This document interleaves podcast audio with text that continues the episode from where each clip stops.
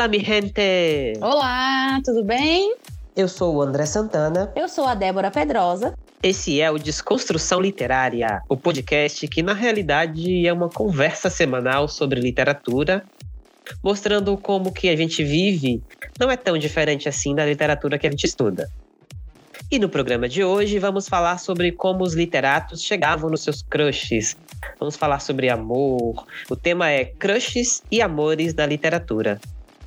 Antes de tudo, te convido a seguir a gente nas redes sociais. Lá no nosso Instagram, nossa arroba é Desconstrução Literária, tudo junto, sem cedilha, sem tio. Também tem o nosso, nossa página no Facebook, que é Desconstrução Literária. E o nosso blog, que funciona assim mais ou menos. O nosso blog é uma página complementar dos episódios. Toda vez que a gente estiver falando de alguma coisa e tiver alguma referência iconográfica, ou seja, uma imagem, um, uma figurinha, uma charge, ou um texto mesmo, a gente vai postar lá no nosso blog. Então, acessa a gente lá, é podcast Desconstrução Literária, sem cedilha e sem tio, .blogspot.com. E aí você vai complementando esse episódio aqui com o blog. E aí você pode fazer isso antes, acessa agora, por exemplo, ver tudo que a gente postou nesse primeiro episódio, depois você vem aqui escutar a gente, continua escutando. Você pode também acessar à medida que a gente for falando do que vai estar lá, ou depois de tudo, você volta lá e acessa o nosso blog. Uh, também assina a gente nas principais plataformas de streaming.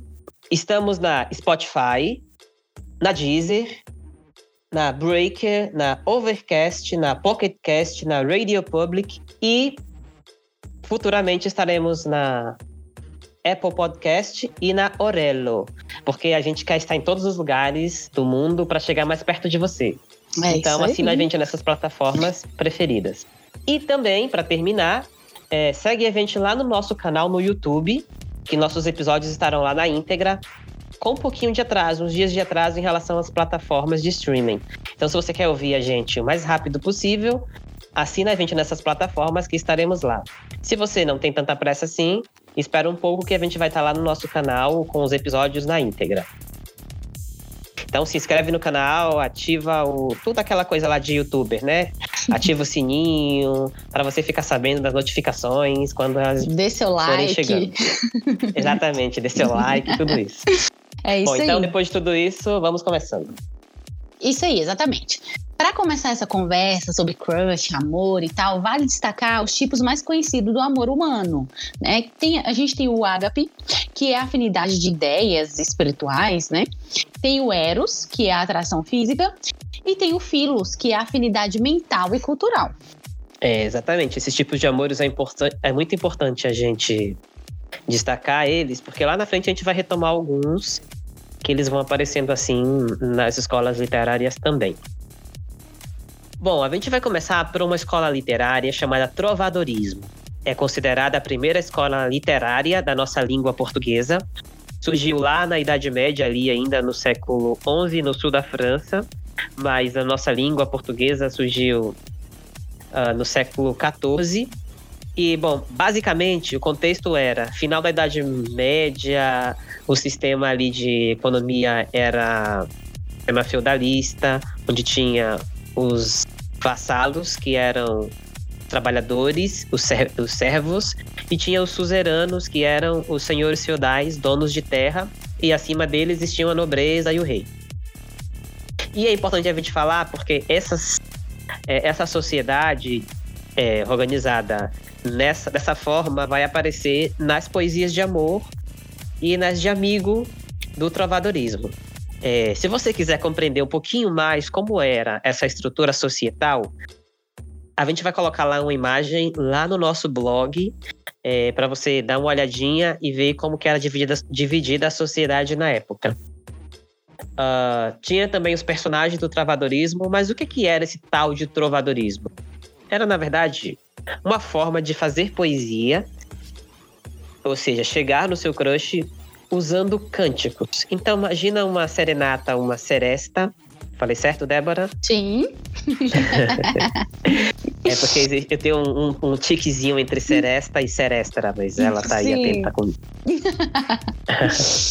É, tem, tinha a Seresta, a Seresta, e a Seresta tinha o Trovador, que era um cantor e compositor que trocava um instrumento ali e ficava cantando para sua amada. É, geralmente ele era um nobre, né, que sabia ler, escrever e tal, por isso que ele compunha num certo nível de elaboração. Então era um, um seresteiro, só que com cantando um, uma espécie de fado português. E tinha ali vários outros personagens, mas a mulher, ela não tava, não tinha muita voz no trovadorismo. Ela tinha a mulher ali naquele grupo fazendo aquela homenagem, fazendo aquelas cantigas, mas ela só ficava no coro ou nas castanholas. E como é que rolava as coisas? E tinha, existiam as cantigas de amor, onde tinha o eu lírico, aliás, que diabo é eu lírico? Eu sempre me perguntei isso na escola, quando as professoras na escola começavam. já dava uma preguiça quando a gente ouvia essa palavra, Já. né? Eu odeio. Então a gente vai tentar aqui usar. Não usar essas palavras tão. Tão. Engessadas, né? Na Chatas. verdade. É, É, engessadas gente- no, ali no, no contexto literário, né? Exatamente. Mas quando a gente for falar sobre isso, a gente vai dar uma explicada. Por exemplo, eu lírico era a pessoa do poema, que não se confunde com a pessoa que está escrevendo. Pode ser ou pode não ser, né? Então a pessoa, o pensamento dela, as falas delas, é, a gente chama de eu lírico. E esse, essa pessoa que estava ali no, no personagem cantava um amor não correspondido pela sua crush.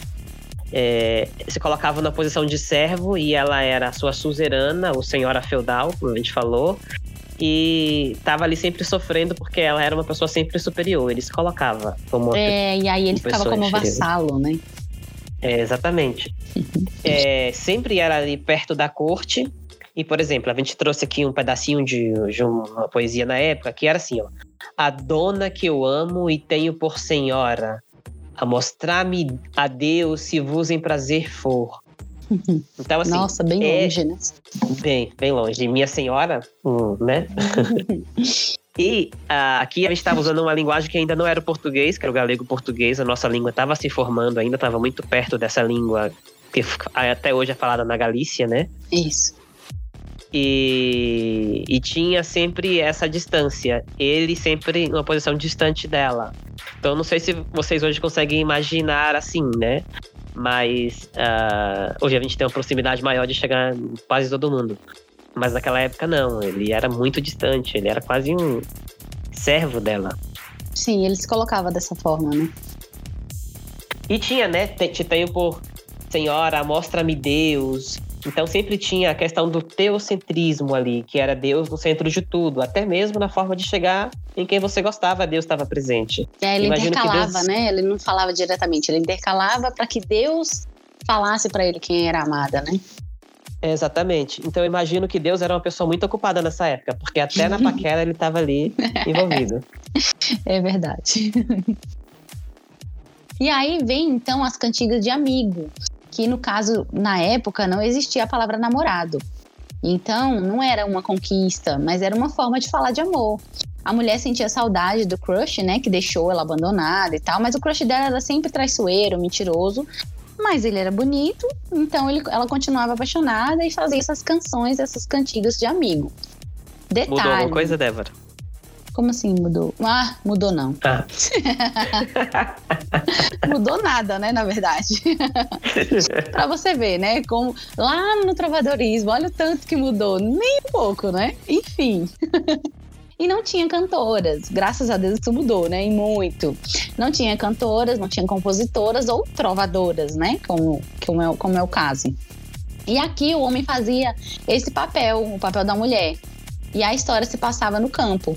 Sim, exatamente. Tinha aquela, aquela coisa da mulher pedir para que as flores trouxessem o amado dela e tudo. E, e era uma coisa bem sofrida, né? Eu Sim. fico pensando no trovadorismo. Acho que. Imagina você recebendo uma telemensagem, é mais ou menos isso. Acho É. bem brega, inclusive. Vini, voltou, em 2020 voltou isso, engraçado, né? Muito interessante. Mas você vê, não tá distante. A gente tem essa mania Sim. mesmo de colocar as coisas distantes, não tá, né? A questão aqui, É que eu- como, como, como eu mencionei aqui, o, um crush lá todo mentiroso e tal, mas como ele era bonito, né? A única coisa que mudou mesmo foi isso, porque aí hoje tem tantas cantoras, né, falando sobre isso e tal, mas ela, elas continuam cantando isso, né? Cantando que ela sente a saudade, se sente abandonada, mas continua amando e continua com as portas abertas, né? É o que, o que é mais cantado hoje, na verdade, pelas mulheres. E agora a gente vai para a gente vai caminhar na nossa linha cronológica é, das escolas literárias, falando ainda sobre amor e crushes, e vamos é, avançar para o barroco. O barroco é uma escola literária que vem logo em seguida, né? Se a gente falava do século XIV no trovadorismo, agora é século XV. E ele tinha como uma das características é, abandonar um pouco esse teocentrismo que marcou lá o trovadorismo e agora entrar no antropocentrismo, que já acha isso. Antropocentrismo. que era o homem, é, né? Exatamente, a Débora já explicou tudo. Antropocentrismo é o homem no centro de tudo. Em vez de Deus estar no centro dos pensamentos da época, agora o homem se coloca no pensamento da época. Então isso vai se refletir também na conquista, no chaveco, em como chegar no amorzinho. É, a gente vai ter em, em, destaque aqui nessa escola o poeta, vamos dizer assim, né? O Gregório de Matos, que ele era é, conhecido por Boca do Inferno. que ele tinha uma boca bem afiada. Ele gostava de fazer essas, essas instigar assim, a sociedade, na verdade, né? Fazer, chamar atenção e tal nos poemas dele, na, na obra dele como um todo. E ele fez um poema falando mais nessa questão do, da pessoa mesmo, centrando a pessoa e a paixão e os sentimentos da, que a pessoa tinha, né? E ele fez um poema chamado O Amor é Finalmente. E aí esse poema traz os seguintes versos: O amor é finalmente o embaraço de pernas, uma união de barrigas, um breve tremor de artérias, uma confusão de bocas, uma batalha de veias, um reboliço de ancas. Quem diz outra coisa é besta. Então você vê que nesse poema ele traz ali, ele não tem essa questão da intercalação do trovadorismo, né? Que sempre colocava Deus primeiro lugar e depois né, o ser amado. E esse é o poema mais tranquilo dele, né? Se você for atrás da obra dele, ele colocava muito, ele, ele fazia essa ele, esse contraste entre religião e, e, desejos carnais, e ele chamava atenção mesmo. Ele não levou esse apelido de Boca do Inferno à toa. E, e, o interessante no final que ele fala, né? E que di, quem diz outra coisa é besta. Ou seja, se você discorda de mim, você é um idiota. É. e engraçado que ele, ele, ele faz isso, essa relação com, a, com amor, né? Que é uma leitura muito, muito parecida com o dos homens hoje, né? O homem leva o amor muito a isso, a um embaraço de pernas. E a mulher não, ela leva mais aquela coisa de encontro de almas, aquela coisa espiritual, né? Na, segundo mais aquela definição que a gente falou lá no início, né? A mulher leva mais o amor como uma, um ágape, né? Ou o filos, né, que é a afinidade mental e cultural, ou a, a, afinidade de ideias e tal. O homem leva o Eros mesmo. Até hoje é assim. E ele colocava isso bem, bem, bem escancarado. E ainda não deixava você discordar deles, porque se você discordasse, besta. Desde 1500, o homem sempre fazendo o omisse. A mulher já ganhava, já era mais evoluída desde essa época. É verdade. Bom, e aí, a, a, avançando um pouco mais a nossa linha do tempo, vamos para o arcadismo, que é uma escola do século XVIII, e nessa época, a, o foco aqui era a temática bucólica idealizada sobre o amor. Aí aquele, aquele vai e vem da humanidade, né? Uma hora a gente idealiza a figura da pessoa amada, uma hora a gente é mais carnal, depois volta a idealizar de novo. E aí, nesse caso, quando a gente fala de temática bucólica, é importante falar porque eu sempre odiei essas palavras. O que, que é? O que, que é bucólico? Eu não sei nem o que, que é isso. É. E assim, só para explicar rapidinho, se você não sabe o que é bucólico, existe dicionários que explicam o que é. Então vai lá no dicionário e pesquise. não, tô brincando, gente. Eu vou falar aqui o que é bucólico porque eu não odeio. Que ruidade! Bucólica é uma palavra resumindo é, relacionado ao tudo que é o ambiente rural. Lembra quando você passa numa estrada? Sabe quando você passa numa estrada e vê uma, uma coisa muito bonita, muito rural, bonitinha ali? Você fala, nossa, que bucólico. É meio aquela coisa produzida pela natureza mesmo, né? Exatamente. Como disse você uma outra vez para mim, é, traduzindo é o rústico, só que gourmetizado. É. É isso mesmo. Ai, porque geralmente essas palavras nos assustam, né? E quando a gente vai atrás, ai, uma temática bucólica. É o rústico, gente, é o rústico. É isso. E aí tem essa questão da beleza estética, né? De viver o momento e tal. E tem muito essa, essa, essa ligação do homem e natureza. É. E tem muitas coisas que realmente a natureza produz e a gente, uou, será que é isso mesmo? Então, será que foi produzido assim sozinho pela natureza? Exatamente. E aí, o, a, a conquista, né? Falar de amor e de crushes também vai refletir esse momento que a humanidade se olha, olhava para o campo, né? Por exemplo, a gente tem aqui, trouxe aqui o Boccagi. Não confundir com o Boccaccio, que é o escritor de Decameron, o, italiano lá, muito famoso. Boccagi é o, o escritor. É, exatamente. Confunde. E Boccagi é um escritor português e ele tinha essa temática mais, essa temática mais direta, mais carnal, mais corporal que o o que o barroco trouxe, que continuou com o arcadismo. Isso. É, só que um pouco mais direta, vamos dizer. É assim. porque tinha essa, é, esse centro também do Carpe Diem, né? Que é o viver o momento. Exatamente. E aí a gente vai trazer esse Bocage porque ele é uma figura que exemplifica muito bem isso. Uhum. É, ele adorava assim olhar pastores que cuidam das ovelhas no campo e descrever esses pastores. É, ele tinha uma forte atração sexual por, por eles, apesar de que dentro da academia a gente tem pessoas que contestam isso, que ele não queria dizer que ele amava os homens. Mas sempre tem umas pessoas que negam que a homossexualidade existe e acompanha a humanidade, né? Então, assim, quando vocês ouvirem alguém dizendo que ser gay é coisa de modinha, aí vocês já mostram esse poema do século XVIII, é. que a modinha não é de agora, a modinha acompanha a humanidade há séculos. Verdade. E a gente trouxe é, um poema dele chamado Soneto do Baralho Potente. na palavra, a gente não, na verdade, a gente não quis dizer a palavra baralho, é uma muito parecida. Sim. Mas a gente, nós somos um podcast family friend e a gente não vai é, usar essas palavras né? aqui, né? é, exatamente. Até porque o horário não deixa, a gente seria reclassificado para maiores de 18 anos. Verdade. Mas então, deu pra entender o que é um baralho potente, né? Até porque um baralho, para ser potente, né? não tem muita ligação, mas outra coisa muito parecida tem como. Exatamente. Era o que é, Bocage gostava. e aí ele diz assim: Teu cacho é como o ramo da palmeira, que mais se eleva quando tem mais peso. Se o não conservas assaimado e preso, é capaz de comer Lisboa inteira. Lembrando que Também comer, não era comer, é. né? é, era outra palavra, mas assim, a gente vai colocar na íntegra todo o poema lá no nosso blog, no Blogspot, Sim. e vocês vão ver exatamente as palavras que a gente não pôde pronunciar aqui. É verdade.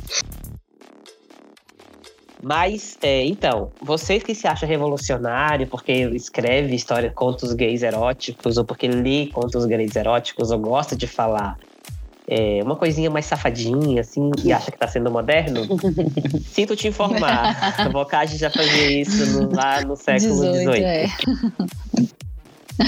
Coragem, né? É, coragem. E agora, seguindo a nossa linha cronológica que a gente está fazendo aqui nesse podcast, vamos para.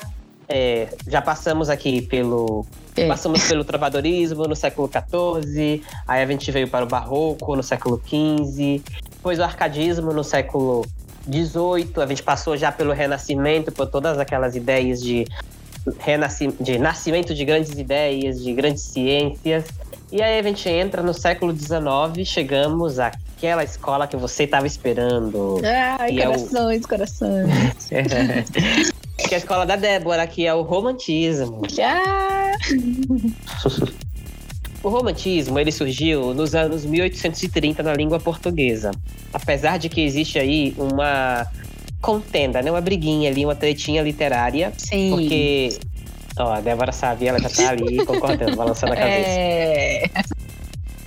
É, dizem que ele surgiu, na verdade, em 1825, quando Almeida Garré escreveu Camões, que era é, retomando lá a época das grandes navegações de Portugal, no século XVI, descoberta da, do Brasil, chegada às Índias.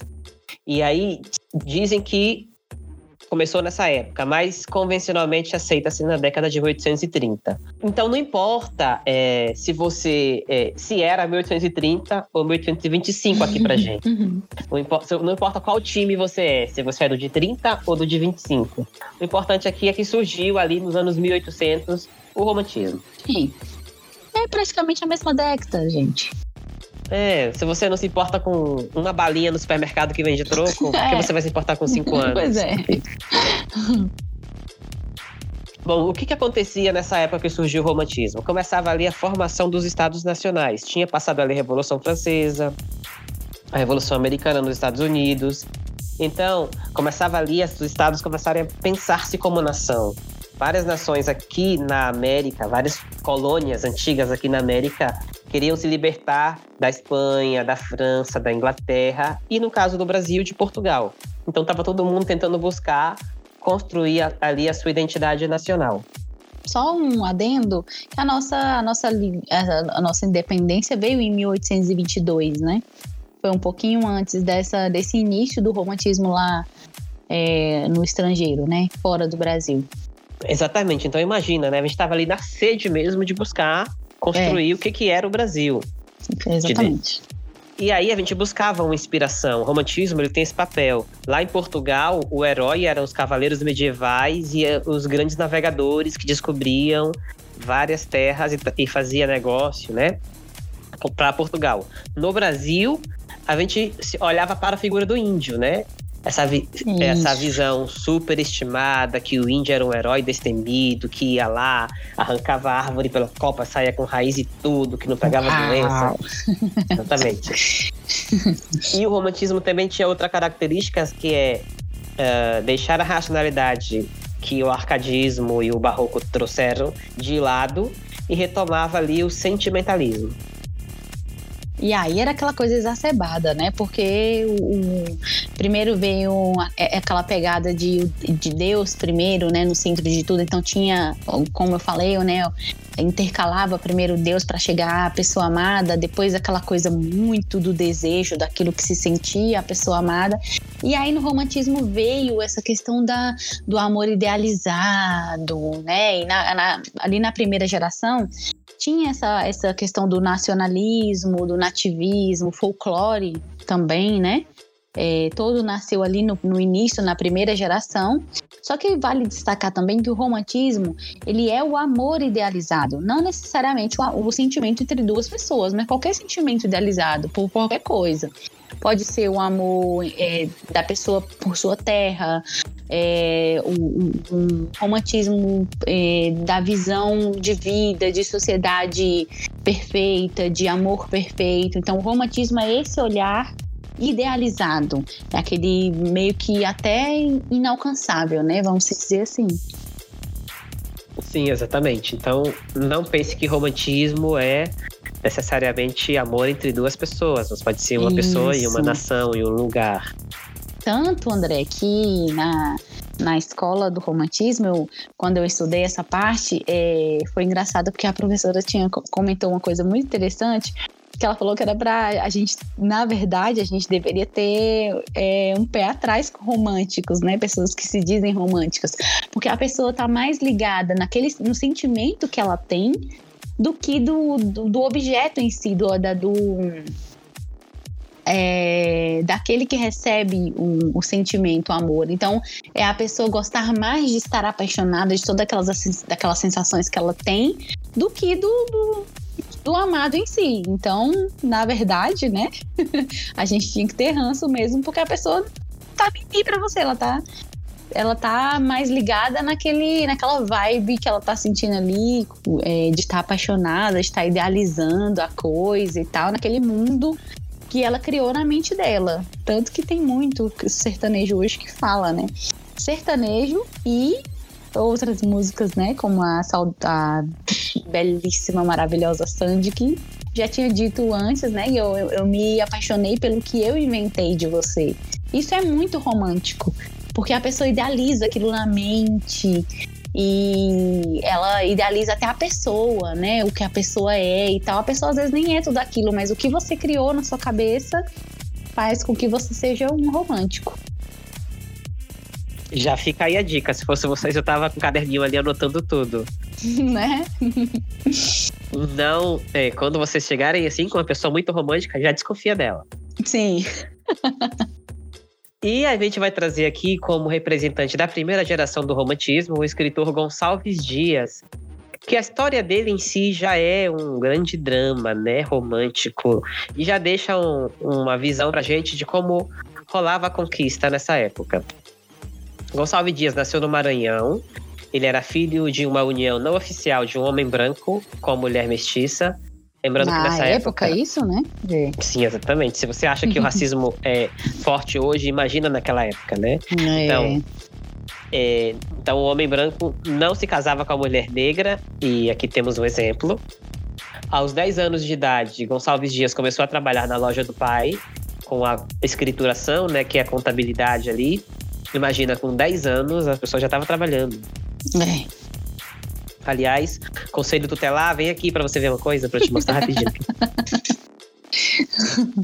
Aos 15 anos, ele foi morar em Cuba e terminou ali o ensino médio. Aos 20 anos, ele foi estudar direito na Universidade de Coimbra, em Portugal, e retornou ao Brasil aos 25 anos, quando concluiu o curso. Aí, quando ele fez 32 anos, ele conheceu uma mulher chamada Ana Amélia Ferreira Vale, que pediu ela em casamento, mas a família dela rejeitou. Por quê? Por quê? Porque ele era mestiço. Coisa que acontecia já, né? E a gente E hoje- achando que era de hoje, né? Exatamente. Ana Amélia gostava muito dele, estava disposta a romper com a família. Então ela queria até fugir para se casar com ele. Mas Gonçalves Dias não teve coragem, porque ele não queria quebrar os laços de amizade com a família. Ele era muito amigo da família. Então ele preferiu não apostar na relação e acabou se mudando para Portugal. Dona Ana, como era chamada Ana Amélia, né? Dona Ana, Dona Ana, acabou de birra, se casou com um comerciante negro. Ou seja, a família não deixou ela se casar com Gonçalves Dias, mas ela se casou com um comerciante negro.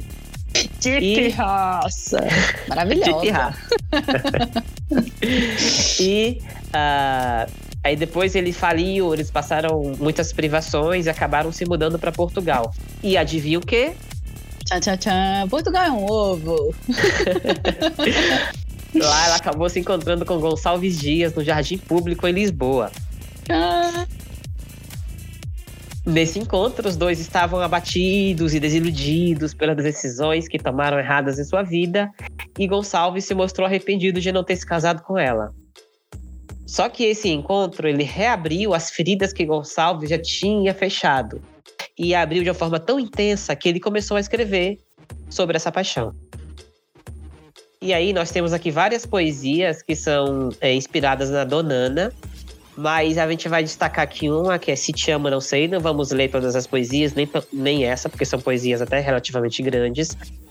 E essa, inclusive, inclusive essa, a gente tem assim mais ou menos um. A gente desconfia que seja pra ela, né? Porque se te amo, não sei e tal. E foi logo após o encontro, o reencontro dele com ela, né? E aí seria até interessante você ler o poema e nos contar o que, que você acha, se era pra ela mesmo e tal, ou se fosse pra outro amor que ele tivesse, mas o que tudo indica era pra ela mesmo, né? Exatamente. Então acessa lá o nosso blog, a gente vai deixar ele é, transcrito lá na, Na íntegra. íntegra. Isso. E depois você conta pra gente nos comentários, né? Lá na nossa página do Facebook ou no Instagram, se você acha que era pra ela mesmo ou não. Exatamente. Na sequência, a gente tem a segunda geração do romantismo, que era o ultra romântico, né? O, é, e vinha na, no, no, no, no cerne de, dessa fase, vinha o tédio, vinha a boemia, a depressão, a autoironia, aquilo que eu já havia comentado, né? Que não é só a questão de entre um amor entre duas pessoas, né? O amor entre duas pessoas. Então vinha o namoro com a imagem da morte, existia muito isso também. É, e eram apaixonados por estar apaixonado. Então, é por isso vinha a, ide a idealização da mulher. Eles colocavam a mulher como um ser perfeito, aquela é a, é a questão da adoração pela paixão mesmo, né? E aí idealizavam tudo, na verdade, né? Não só a mulher. E as palavras não eram capazes de expressar esse sentimento. Como era uma coisa idealizada, então ficava as palavras ficavam insuficientes, né? E nessa fase a gente tem Álvaro de Azevedo, que infelizmente foi um universitário que morreu aos 20 anos, né? É, muito cedo. Apesar que a, a época a, o índice de, de a, a, expectativa de vida era baixa, mas ele morreu muito cedo. Ele era universitário ainda, estava no quarto ano de direito e ele teve uma inflamação no pulmão e morreu aos 20 anos. E ele tem uma, uma série de contos narrados por amigos na mesa de um bar chamado Taverna. É, que aí no caso tem são ali é, conversas divididas em histórias que marcaram suas vidas. Interessante que lá em Goiânia, eu morei seis meses lá e tem um, um barzinho lá que o nome é Taberna, né? Escrito com B. E é, é, bem interessante isso, porque significa isso, né? Eu, eu creio que seja isso, essa questão de, de contos e aí, nessa questão do, da série de contos, a gente, nessa essa palavra contos já até dá um desânimo também, né? Porque falar, ai, contos, aquela palavra chata é, da literatura e tarará. E não é contos, são histórias narradas ali que marcaram a vida em um, uma, uma mesa de bar, uma roda de bar semelhante a essa que a gente está fazendo aqui, que é uma roda de conversas, não deixa de ser, né? A gente está conversando aqui e aí você pode interagir com a gente através das redes sociais. E é isso, conto é isso, né? E aí era aquela taverna ali, como se fosse um, uma mesa de bar mesmo, como essa em Goiânia. É, exatamente. Que eu citei. É isso que a Débora tá falando, é do taverna com B. É engraçado, né? Porque no espanhol, a taberna é, ainda é com B, né? Taberna. E, e, acontece muito isso, de que no espanhol é uma grafia antiga do português e no português é uma grafia antiga do espanhol. Então tem muitas palavras que mudaram numa língua e não mudaram na outra. Taberna é um bar no espanhol. Então, o que acontece nesse livro, Noite na Taverna, é, é exatamente isso. Amigos que se encontram e vão contando ali suas histórias amorosas na mesa desse bar. Ou dessa taverna. Que é o que acontece. É, exatamente. Que é o que acontece na taberna mesmo em Goiânia. Com certeza, em qualquer bar também.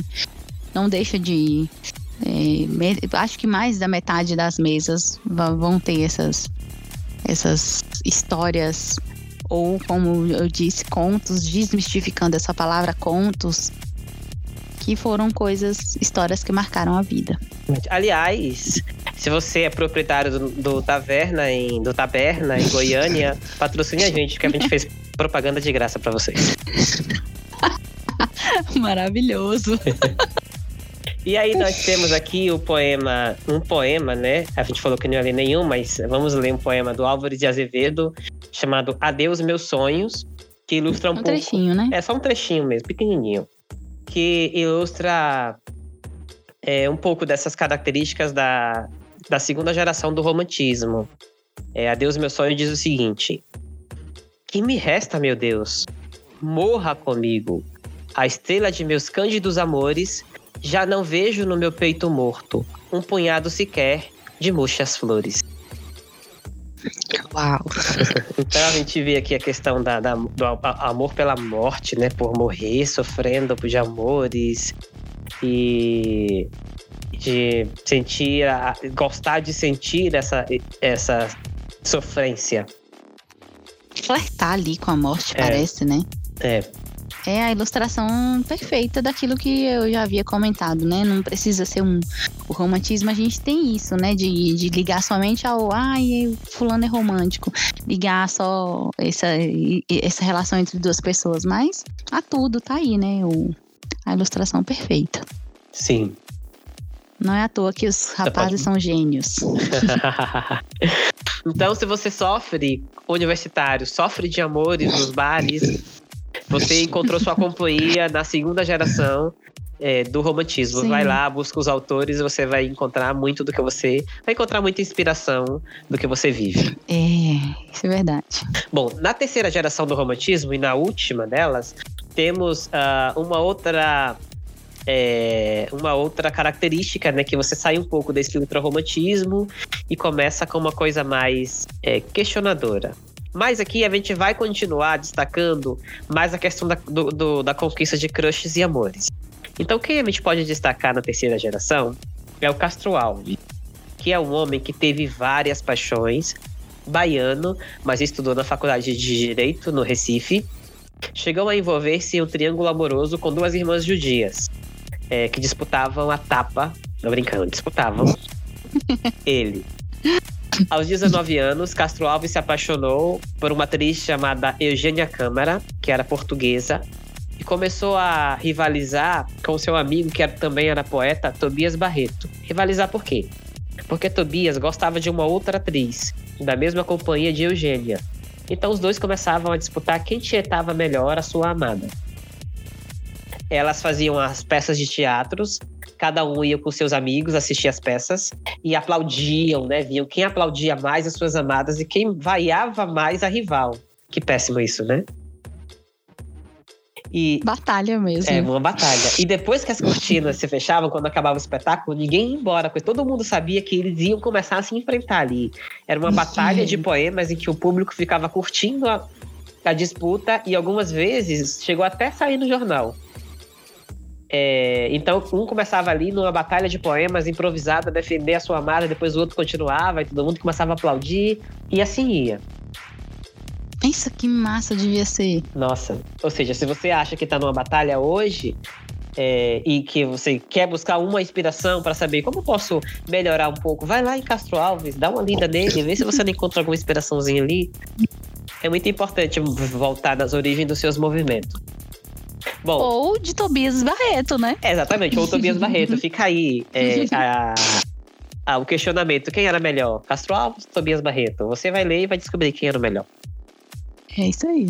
É, e continuando a história, ela acabou cedendo aos encantos de Castro Alves, Castro Alves, até que, até porque quem não resistiria, né, a ser disputada na batalha de poemas.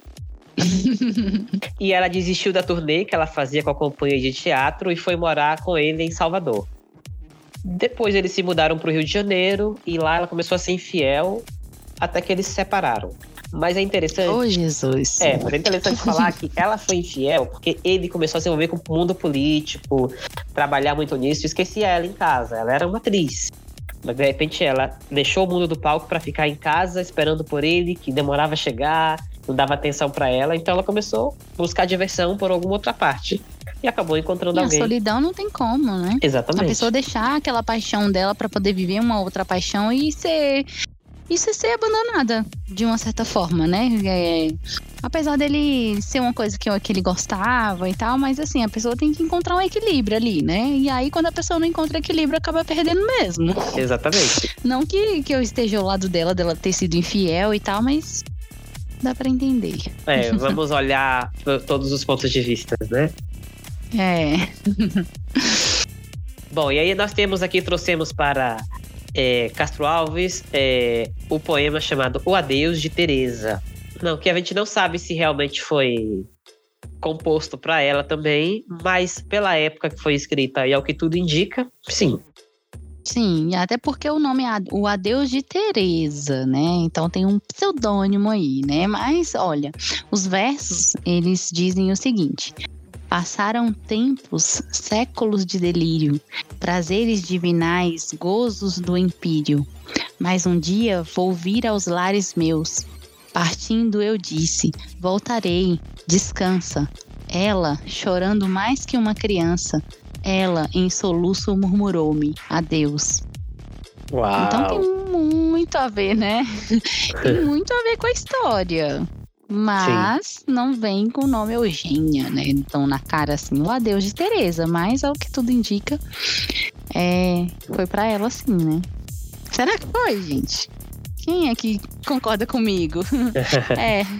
Eu fiquei com dó, porque parece que foi um adeus bem sofrido pros dois, né? Super, porque ele estava partindo para ele tava tudo bem, né? E aí ele fala, voltarei, descansa, meio que deixando ali, mostrando para ela que aquilo era importante para ele, mas ela também mostrou para ele o que era importante para ela. E aí ela foi, foi curta e grossa, né? Foi cur... grossa não, foi curta e direta. em soluços, Sim. né? Porque ela tava sofrendo, murmurou dizendo adeus. E aí ele meio que entendeu o que estava acontecendo. Então, continuando nessa linha cronológica que a gente está fazendo, não passando em todas as escolas, mas passando na, nas que, as principais e as que a gente achou pertinente trazer é, para falar sobre esse tema, a gente vem e entra agora no realismo, que é quando a mulher começa a não a ser não idealizada, né? E o amor é subordinado a interesses sociais e a manipulações e tal, mostrando a coisa mais na, na, na sua verdade, ou pelo menos tentando, né? Mostrar a questão do amor mais cru.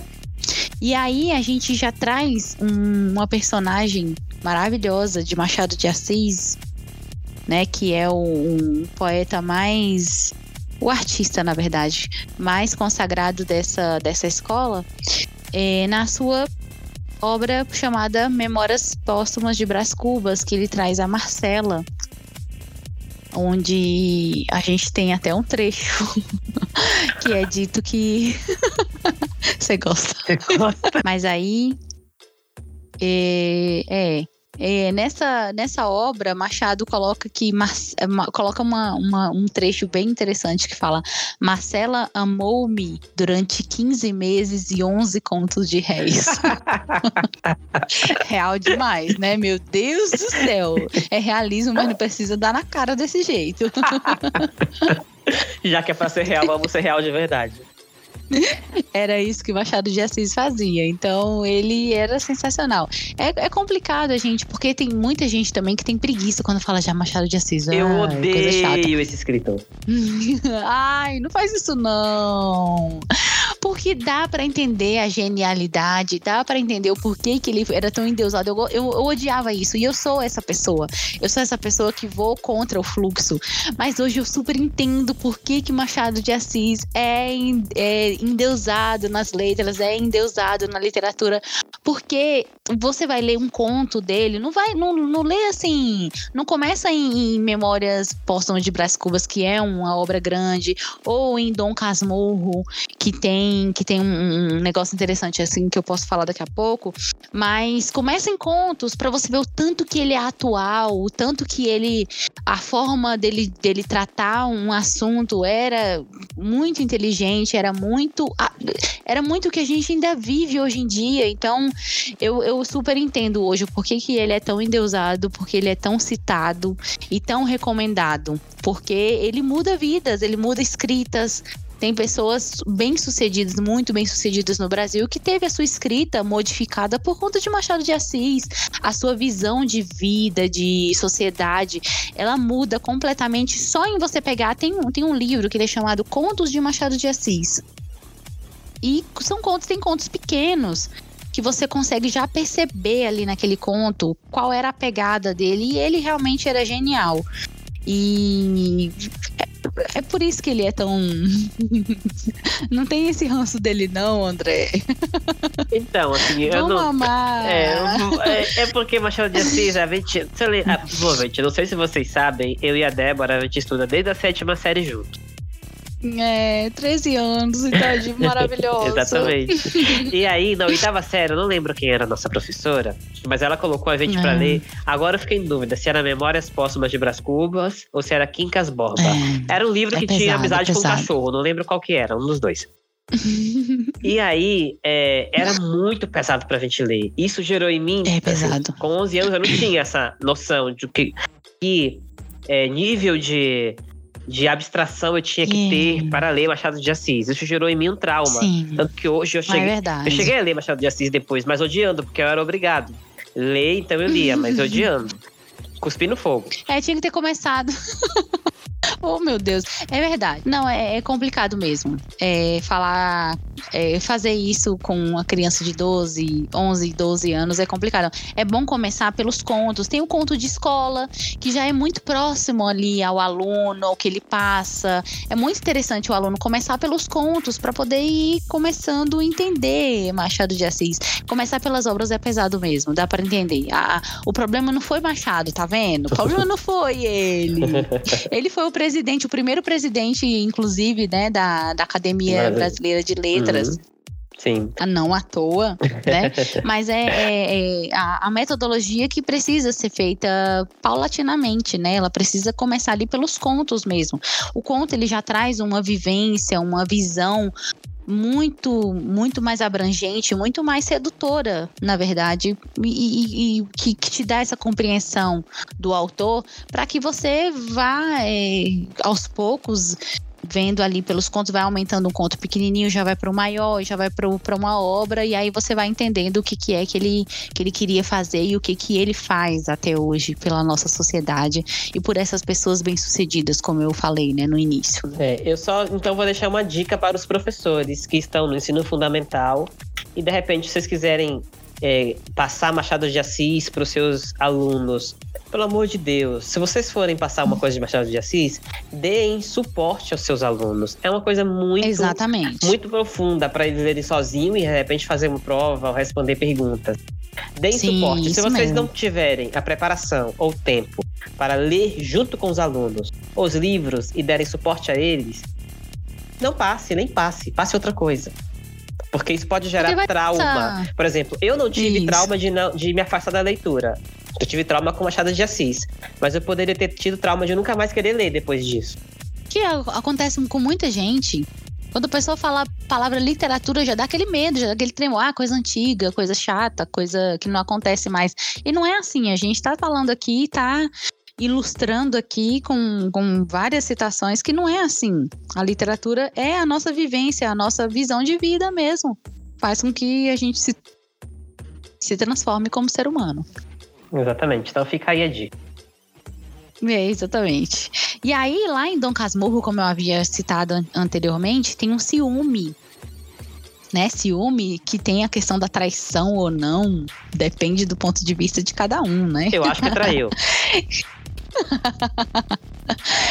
essa essa discussão sempre vai ser pertinente, sempre vai ser épica e sempre vai ser polêmica, né? Que é a questão entre a traição de Capitu e Bentinho, né? Que você fala que teve a traição e eu falo que não teve. Débora. Por conta, porque a gente tem um psicopata aí, na verdade, né? A gente tem uma pessoa que tem um, alguns probleminhas aí, né? Então, Débora, tá na é que cara que ela traiu. Você sei que vocês mulheres que se defendem e tudo, mas tá na cara que ela traiu. Não, não é questão de mulher, não. É questão que o cara era doente, tá na cara. Bom, o cara é doente. Bom, e vocês? Para vocês, traiu ou não traiu? Eu queria conhecer a opinião é, de vocês. Melhor, melhor deixar, é, melhor deixar para eles, porque se a gente for entrar em detalhes aqui, né? Daria um episódio, né? Dá um episódio, tá? Aliás, né? Vamos ver se, se eles querem esse episódio que sempre vai, vai, vai vir à tona, sempre vai ser polêmico, porque não teve traição, né? E aí as pessoas ficam querendo insistir que teve, que tarará. E, enfim, né? Fica nessa visão aí retrógrada, né? Enfim, teve sim. Vamos continuar. E aí, os romances, eles descreveram as características psicológicas do personagem, né? Como o caráter e o comportamento. Eles focavam mais nessa parte. Aí, no livro Helena, a gente tem um exemplo. Aqui tá a descrição. Então, é assim: a Helena praticava de livros ou de alfinetes, de bailes ou de arranjos de casa, com igual interesse e gosto. Frívola com os frívolos, grave com os que o eram, atenciosa e ouvida, sem entono nem vulgaridade. Havia nela a jovialidade da menina e a compostura da mulher feita, um acordo de virtudes domésticas e maneiras elegantes. Olha que descrição. Chato! ah, para! Olha que lindinha a Helena. Será que foi daí que o, o autor. Como é que é o nome dele das novelas? Que, se, tem, que tem a Helena sempre, né? O Manuel Carlos. Manuel Carlos, isso mesmo. Será que foi daí que ele se inspirou em colocar sempre uma Helena no seu. Porque, nossa, que lindíssima, né? Olha, eu pego a dica da Débora aqui e talvez essa, esse livro de contos me faça mudar o que eu penso sobre Machado de ah, Assis. Ah, sim. Então. Tenta, tenta, dê uma chance, acho que vai ser legal. Contos são bem maravilhosos. E reforço a dica para os, para os professores ali que começam a, a passar contos, se não me engano, no sexto ano já começam a passar contos, a passar o conto de escola, que é um conto que se aproxima muito do aluno e faz com que ele tenha uma empatia com o que o Machado está escrevendo e aí ele fica mais aberto, fique mais aberto a esse escritor, né? A gente tem um outro escritor também do realismo, só que do realismo português, que é essa de Queiroz, que ele traz uma obra muito interessante que é o Primo Basílio. Ele virou até uma série na Globo e tal. Ele, é como sempre, né? Um livro que vira série, que vira filme, ele, ele tem as suas perdas ali, mas o livro, ele é. Aí sim, essa de Queiroz, ele é bem descritivo e ele não deixa nada de fora. Aí você não teria paciência nenhuma, André. Outro chato. Olha, outro chato ali realmente, ali eu concordo que, meu Deus, o livro é muito grosso, mas de história mesmo, não precisava daquilo tudo. e aí, nesse livro, a mulher se deixou levar pela sedução do seu primo, né? Que ela recebe de visita na ausência do marido, que é um caixeiro viajante. E aí ele, ele ela fica, ela, ela acaba sendo descoberta pela empregada, e aí a, a empregada começa a chantagear ela é, querendo dinheiro, e senão ela contaria tudo pro marido e tal. Mas a questão, novamente, do abandono, da conquista e tal. E a conquista naquela época já começava ali pelas cartas, né? Eles trocavam muitas cartas. E foi nessa troca de cartas que a empregada acabou pegando. É, essa, esse flerte entre o primo e a, e a mulher casada. E é engraçado que essa questão do flerte entre, entre, entre amantes, né? Vamos dizer assim, duas pessoas que se amam, que se, se interessam, né? É, cartas perdurou até os anos 2000, se eu não me engano. As pessoas ainda trocavam cartas, né? Era interessante porque. Saudades. Ai, fala não, porque querendo ou não, você podia guardar, né? Você podia ter aquela. A minha tia tem, você acredita? Dia desses eu encontrei dentro de um livro uma carta que ela recebeu do esposo de 89. Nossa. Então, olha que lindo. É muito. É... O legal é isso, né? Porque você lembra da conquista. Querendo ou não, quando você lembra daquela parte da conquista, daquelas cartas, do namoro e tal, você acaba que. Querendo ou não, você se renova, né? Você lembra o porquê que você tá ali com aquela pessoa. Então, as cartas já começou ali naquela parte ali do realismo, tanto do português como do, do, do brasileiro, né? É, essa, essa, esse flerte entre, entre duas pessoas. Era dessa forma que eles, né, se comunicavam, se amavam, Sim. se declaravam, né? Ah, eu lembro de algumas cartas que eu ganhei. Nossa, gente, que era, era muito lindo. Aquela emoção de você receber, você receber uma carta e, e, você se enchia daquele sentimento maravilhoso de você escrever uma também, ficar na expectativa do que a pessoa ia achar daquilo. Ai, gente, coisas mágicas, né? Bom, eu tive um namoro assim também, né? Estou relembrando aqui o namoro que eu tive ali entre 2006 e 2008. E a gente se mandava carta, né? Inventava um. Era a nossa história, só que fantasiada em um conto. A gente inventava um conto, um, às vezes super-heróis, às vezes é, campo, natureza. E fantasiava muito e mandava cartas um pro outro. E demorava. Era legal, porque demorava uma semana mais ou menos entre a postagem e a chegada de carta. E era na mesma cidade, né? Era Brasília. Mas demorava uma Nossa, semana. você fazia isso pelo correio? Pelo correio. A gente se via todo fim de semana ou durante a semana e tal. Mas tinha aquela expectativa de esperar a carta chegar e quando chegava no correio, Uau, ia ah, pra você e quero ver o que escreveu. Então, manuscrita. Então era muito. Dava um, um arzinho muito Essa diferente. Essa questão da letra. Sim, é, nossa.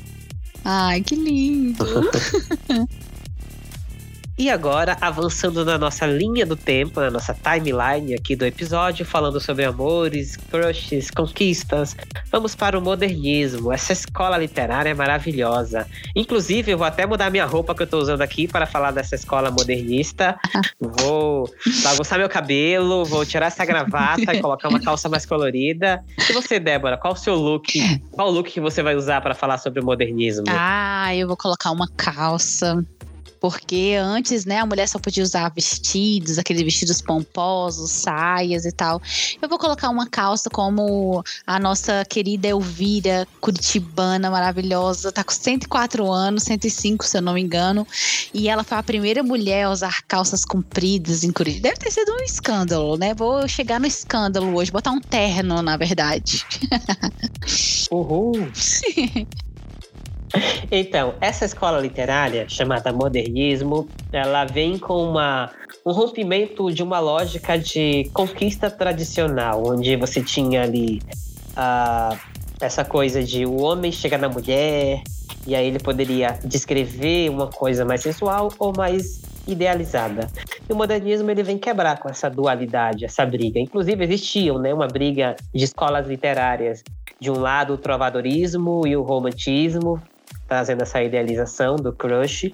É isso. E do outro lado, o realismo, o naturalismo e o barroco trazendo uma coisa mais carnal, é. mais corporal, até científica, né? As histórias de amor mais científicas. Sim, ligado ao, ao sentimento também, né? Exatamente. Hum. E o modernismo veio assim: vocês dois, ao mesmo tempo que têm razão, não têm razão. Vamos parar com essa briga aqui, porque vocês podem ter razão e podem não ter também.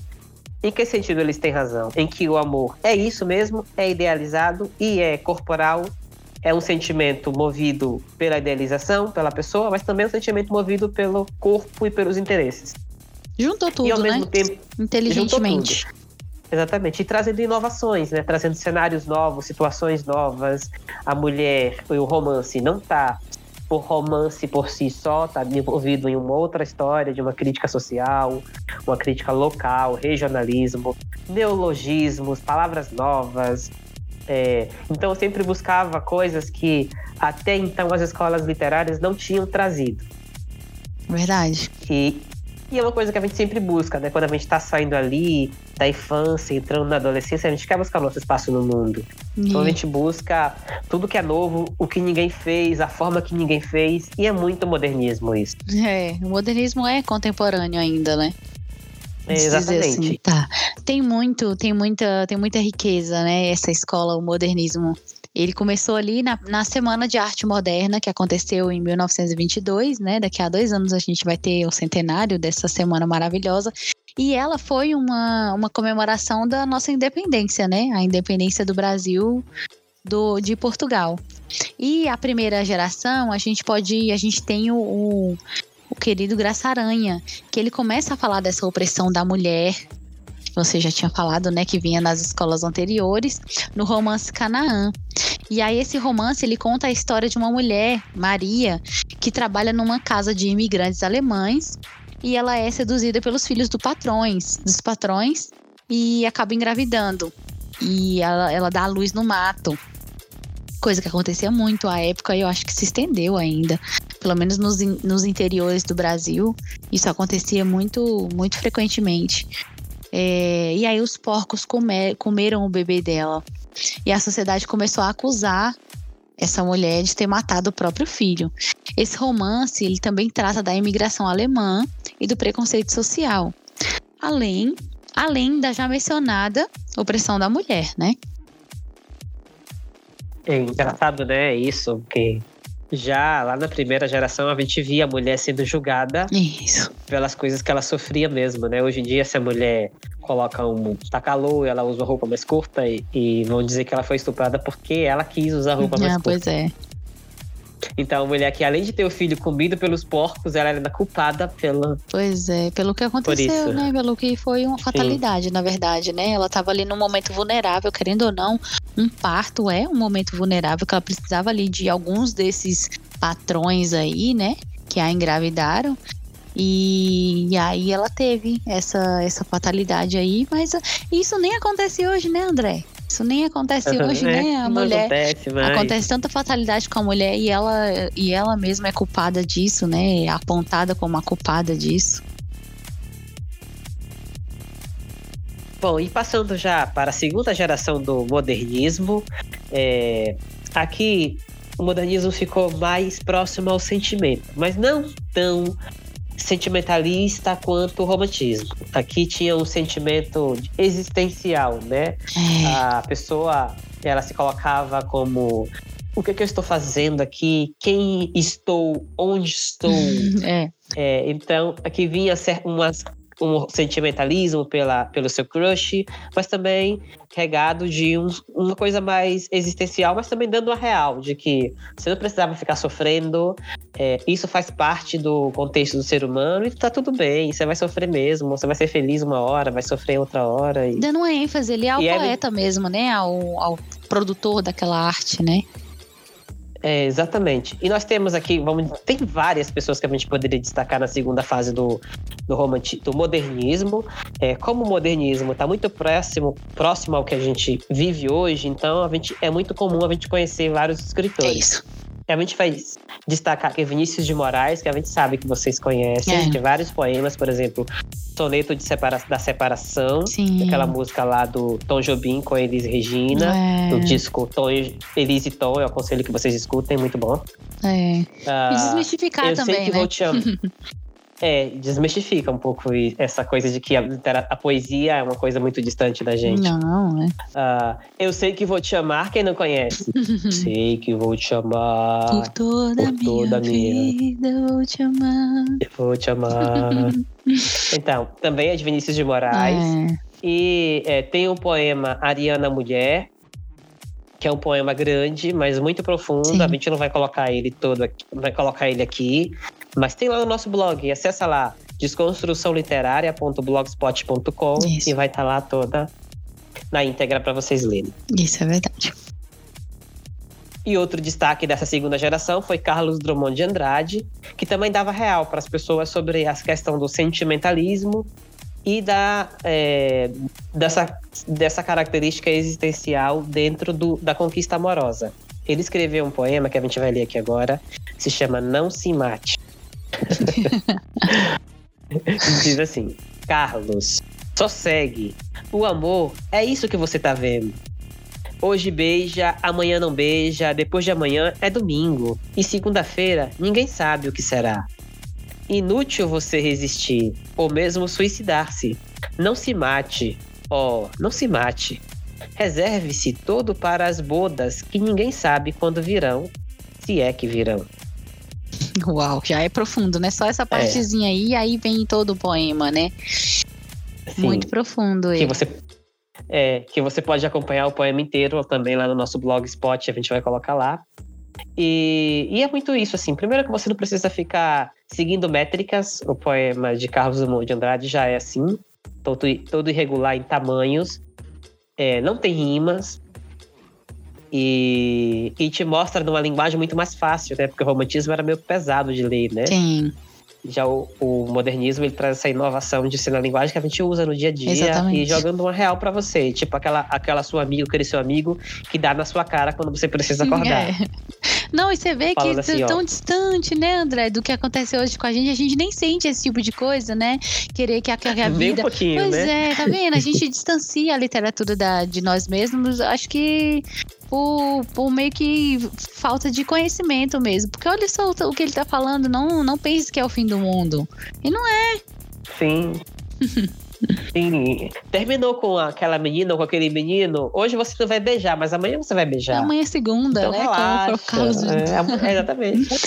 Amanhã é segunda, relaxa. É. Você quer ser, não se mate, porque depois você vai, se aproveitar, você vai aproveitar muita vida. É, E você vai aproveitar. Tem que estar, inclusive, inteiro para aproveitar a boda, a sua boda, o seu casamento.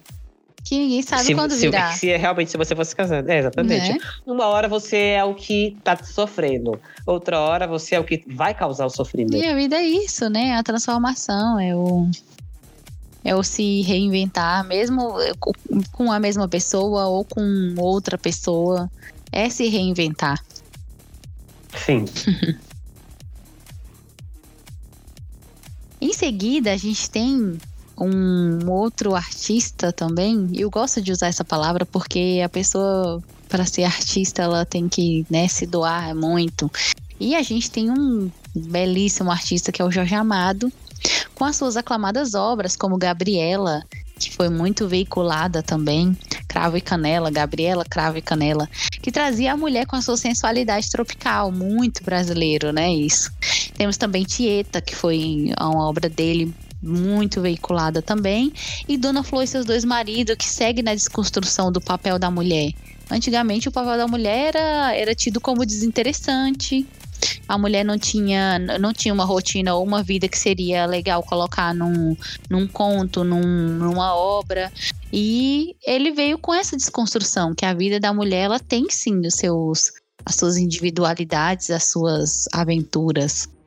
E aí ele sempre é, trazia essa particularidade, né? A sensualidade tropical. E na terceira geração, a gente ainda tem a, é, a autora mais aclamada, vamos dizer assim, da nossa literatura brasileira, que é a Clarice Lispector. Traz, além de livros maravilhosos, romances e obras em, em diversas, ela traz muitos contos também. E esses contos ela colocava, gostava muito de colocar protagonistas femininas, como no romance, o último romance publicado pela autora, que é A Hora da Estrela, que trazia Macabeia, que era uma alagoana que migrava para o Rio de Janeiro, humilde, ingênua, mas que reinventava, se reinventava ali ao descobrir várias sensações. E aí ela, ela passa por várias, vários momentos da vida dela, né? O emprego, é, são os dilemas da, da mulher querendo se, se sustentar, se reinventar, é, ter um romance, ter um relacionamento com alguém que vale a pena. Enfim, é bem interessante essa, essa última obra e muito, muito discutida no meio da literatura. E como eu havia dito, tem, um, tem contos também, vários contos da, da, da, da Clarice que traz, alguns trazem muito o desconforto, vamos dizer assim, como a própria Clarice dizia que alguns contos dela eram bem intrigantes, bem é, conflitantes ali. E no meio desses contos tem o, o conto A Fuga, que ela narra a história de uma mulher que, ao dar a volta sozinha na praça, decide pedir a separação do marido. E aí ela fala que eu era uma mulher casada. E aí depois ela fala, agora eu sou uma mulher. Então ela passa. Lacrou. Lacrou, é justamente. Palavra perfeita pro, pro momento. Porque ela, ela, ela sai daquele papel ali, mulher casada, parte de algo, e ela começa a se ver como um ser, né? Um ser único, um ser para si mesmo. Não é uma coisa eh, tão ruim, nem tão boa, você só se ver por si mesmo, mas quando você só se ver com o outro, só se ver com o outro, é uma coisa que acaba adoecendo a mente, né? Eu admiro muito Clarice Lispector, não sou mulher, óbvio. é, mas eu consigo é, enxergar nela uma coisa bem nata, que é a questão de ela ter essa visão feminina de diversas mulheres protagonizando histórias, tomando o papel da sua vida, Sim. tomando a direção mesmo. É isso mesmo. Não sei se ela fez isso intencionalmente, mas ela deixou um legado muito grande. Ah, com certeza, com certeza. Ela, uma das coisas que mais me chamou a atenção em Clarice, ela, ela era muito dona de si, ela era muito consciente do papel que ela tinha, tanto no modo de escrever como como pessoa em si. E na última na entrevista, acho que é uma única entrevista que tem dela no, na, em redes sociais, em, que roda redes sociais e roda é, YouTube e tal, ela fala isso, né? Ela, ela se apropria do não sei. Quando um repórter pergunta para ela, um, faz uma pergunta a ela que é é uma coisa que ela deveria saber, mas ela não sabe, ela simplesmente fala, não sei. Então isso é, é muito, é muita segurança, muito, assim, pessoa que tem o domínio de si, sabe? A pessoa que tem o domínio do não sei e poder colocar ele naquele lugar, assim, do não sei mesmo, do que responder qualquer coisa é, a- é a riqueza, né? Exatamente. e ainda nessa terceira fase do, do modernismo, nós vamos trazer aqui também João Guimarães Rosa. Hum, A gente conhece João Guimarães Rosa pela sua grande obra, né? Grande Sertão Veredas. é, E, e a gente vai usar ela como exemplo mesmo para trazer que também ali tem uma coisa de amor, conquista, crushes. é interessante, André, personagem só um adendo. só fazer aquele adendozinho que uma professora minha de romantismo, ela dizia que essa obra ela deveria ser lida uma vez ao ano.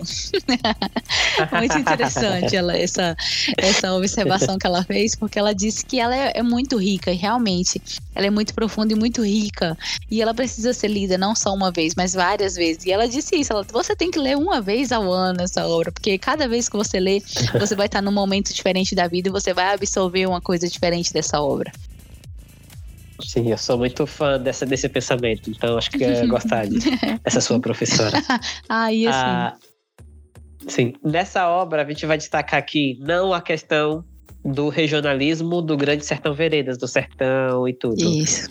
que é a característica mais comum, mas a gente vai trazer mais voltado aqui, focado na, na nossa análise do episódio, que é crushes, amores e conquistas. Então, a gente Exatamente. vai trazer ali a história de amor do personagem Riobaldo, Isso. que ele tem dois amores ao longo da história do livro, né? Uma é a uma mulher chamada Otacília, que é significa pureza, a esposa que reza, espera ele chegar em casa.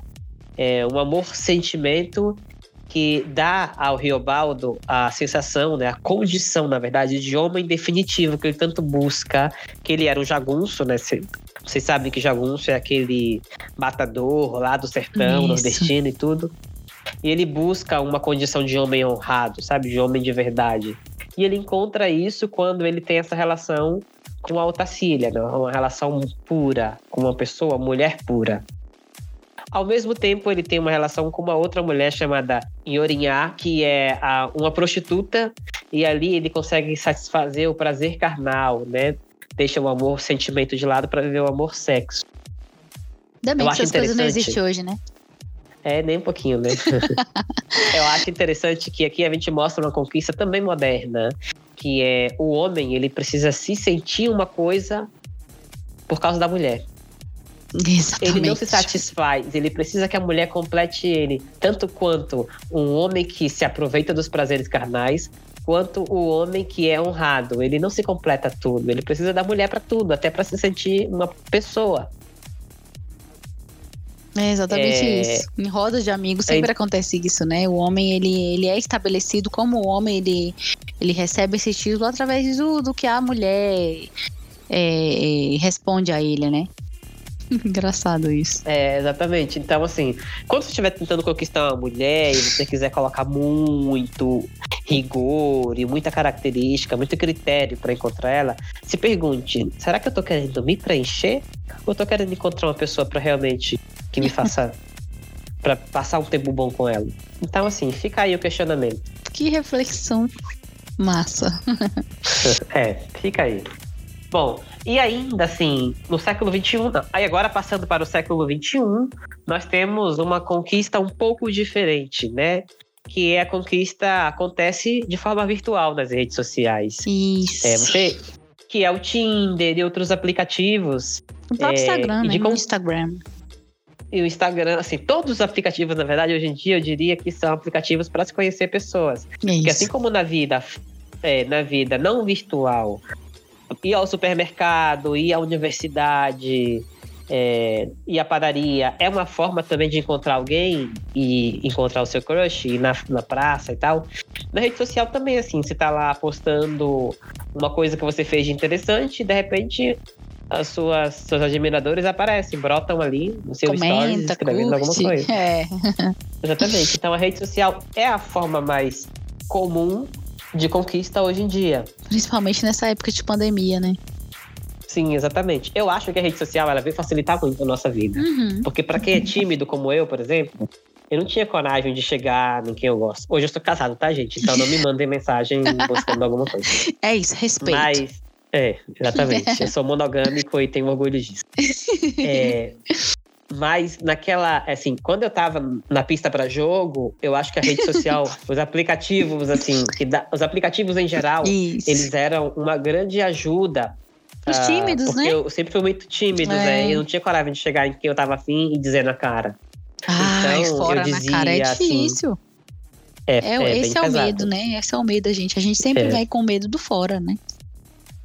Então eu jogava uma, um papo e se a pessoa desse continuação, a gente ia indo e se encontrava. Então já tinha muita coisa em comum quando a gente se via, É. fosse se ver, né? É, e aí também é que tem a questão do, do match, né? Que facilita muito. porque se você Sim, gosta da pessoa e ela gosta de vocês, é, vai dizer assim, match. E aí você vai lá e, bom, tá gostando de mim, tá afim, então eu posso jogar com uma conversinha aqui e ali, que não vai ser tempo perdido. É. Então acho que a, a rede social ela veio para ajudar muito, mas também não elimina o que a gente conversou aqui, né? Isso. Todas as características que vocês já acompanharam aqui ao longo das escolas literárias, que a gente foi trazendo, dá para trazer também para rede social. Sim. Depois do match, você vai lá e joga qualquer coisinha e, e continua, né? Sim, A conquista a partir dali. a manutenção.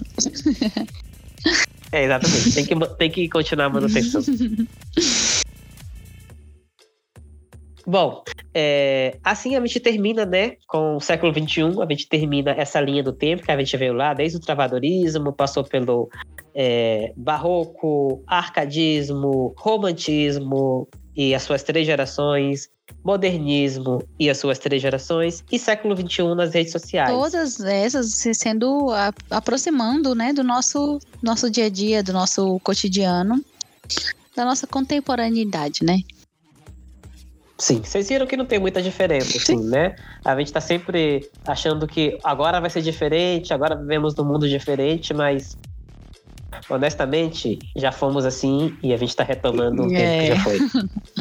A gente vai falar aqui para vocês que, terminando esse bloco, que a gente não citou todas as escolas, né? Mas a gente citou algumas é, principais, porque a gente quis focar um pouco nesse tema, né? Isso. De crushes, amores e literatura. E a gente pegou as escolas mais significativas dentro desse tema. Exatamente, o foco assim, era mas- no tema. É, exatamente. Mas se você achou que ficou alguma coisa de fora, alguma escola literária que poderia ter sido abordada, ou alguma obra dentro da escola que a gente citou aqui que não foi falada, escreva pra gente. Coloque aí nos comentários, entre em contato com a gente lá no nosso Instagram ou no nosso Facebook. E é, deixe lá essa obra ou trechos dessas obras é, do que a gente poderia ter falado. É, vamos estender essa roda de conversa que acontece É, aqui. exatamente, é isso mesmo. Pode ser por e-mail, pode ser por direct também, se você é mais reservado e tal, vale tudo. Entre Ah, em é. contato, não deixa de falar aquilo que você acha importante, que é o seu preferido, que você achou que poderia ter aqui. Vamos estender a roda. Tá tudo igual. Tá tudo Tá igual. tudo igual. Tá tudo igual. E agora vamos para o nosso segundo bloco.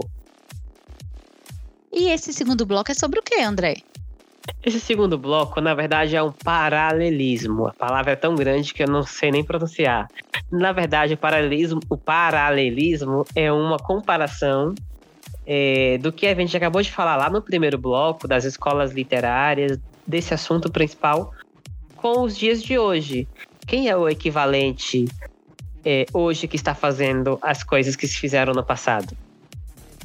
Por exemplo, vamos aqui para a primeira para a primeira comparação, né? Vamos voltar lá nas cantigas de amor do trovadorismo. E aí nós tínhamos o Leo, é, nós vamos trazer aqui esse cantor que todo mundo conhece, que é o Leonardo. Sim. O, o fazedor, o fazedor de mais maior número de lives que tem hoje em dia. ah, que legal, não sabia.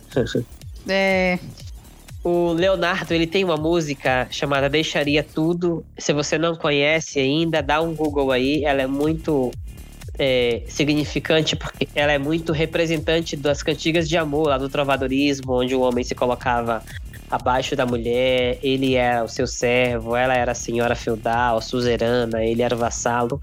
E Leonardo traz um pouco disso na música, na música Deixaria Tudo, quando ele fala de eu deixaria tudo se você voltasse. Meu sonho, meu passado, minha religião. Já penso na música cantando, na verdade.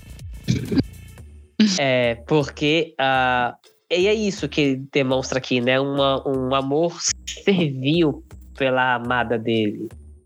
Então a gente vê que as cantigas de amor não ficaram no passado. Elas até hoje elas são utilizadas, só que de uma maneira diferente, mais atualizada, né? Não com esse nome também, né? Que às vezes assusta. Mas não tem diferença nenhuma com a pegada do trovadorismo.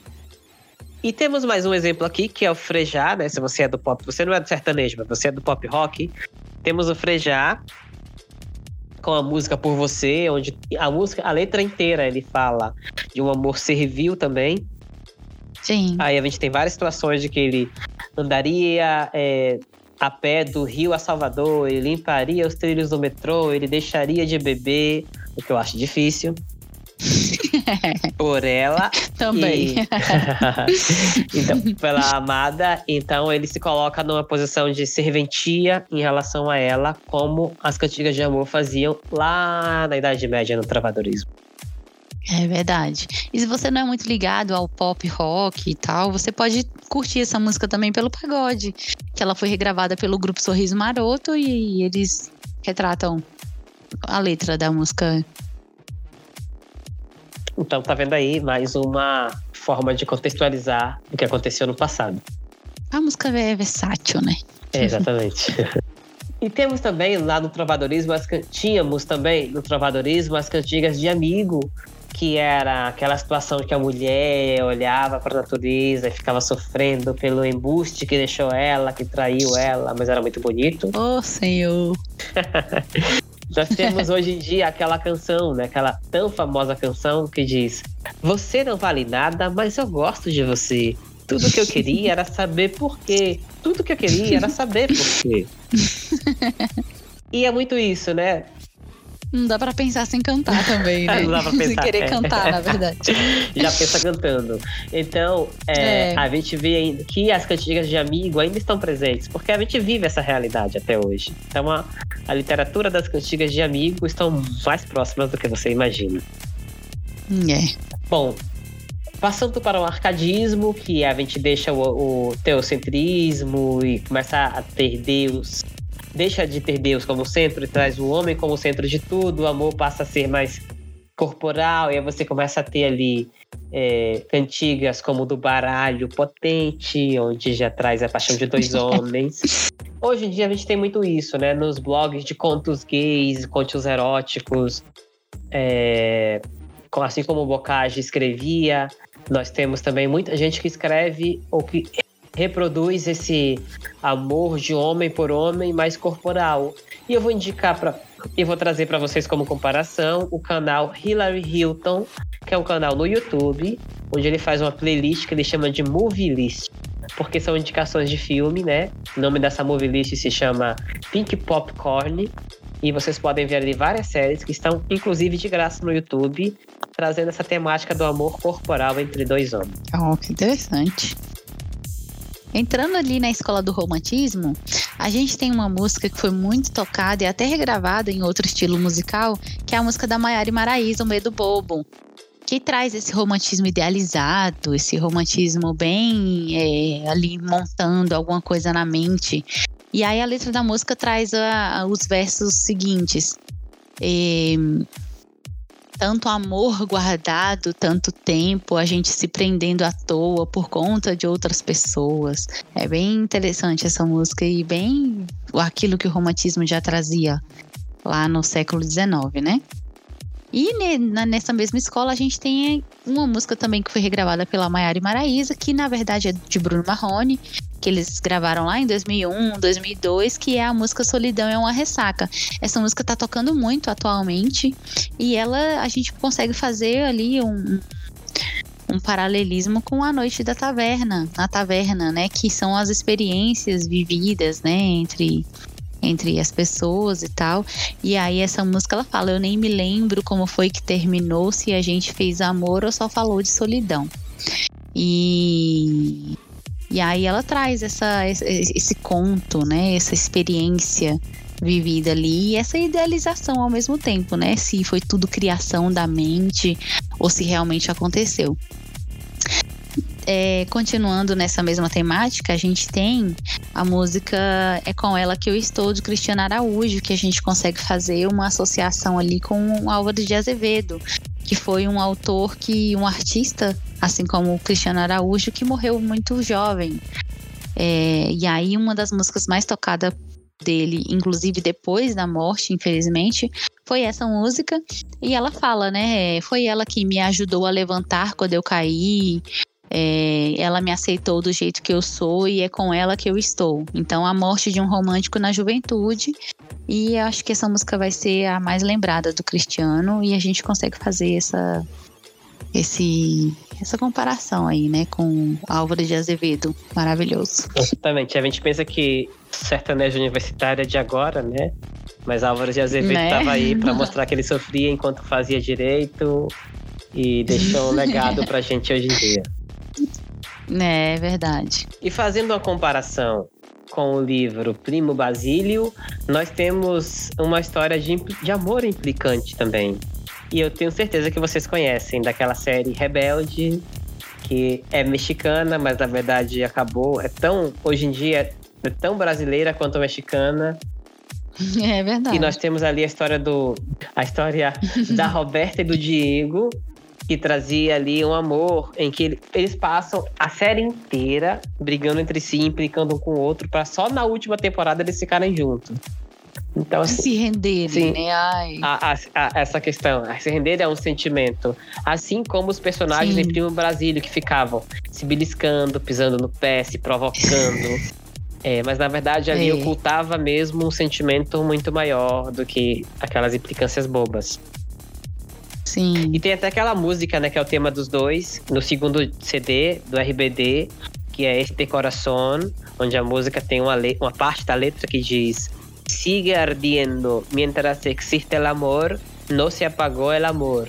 Mostrando esse amor que é ardente, né, que queima no peito, mas que não consegue ficar tranquilo pelas implicâncias que eles fazem um com o outro. Sim, hum, exatamente. Temos também como comparação uh, aquelas batalhas de poema que aconteciam entre Castro Alves e Tobias Barreto, é, um cada um buscando defender a sua amada e a plateia ficava ali só esperando que eles iam disputar, é, disputarem poemas assim que acabassem a peça. Nós temos hoje as batalhas de freestyle, que é uh, um, onde um fica de um lado batalhando universos com o outro.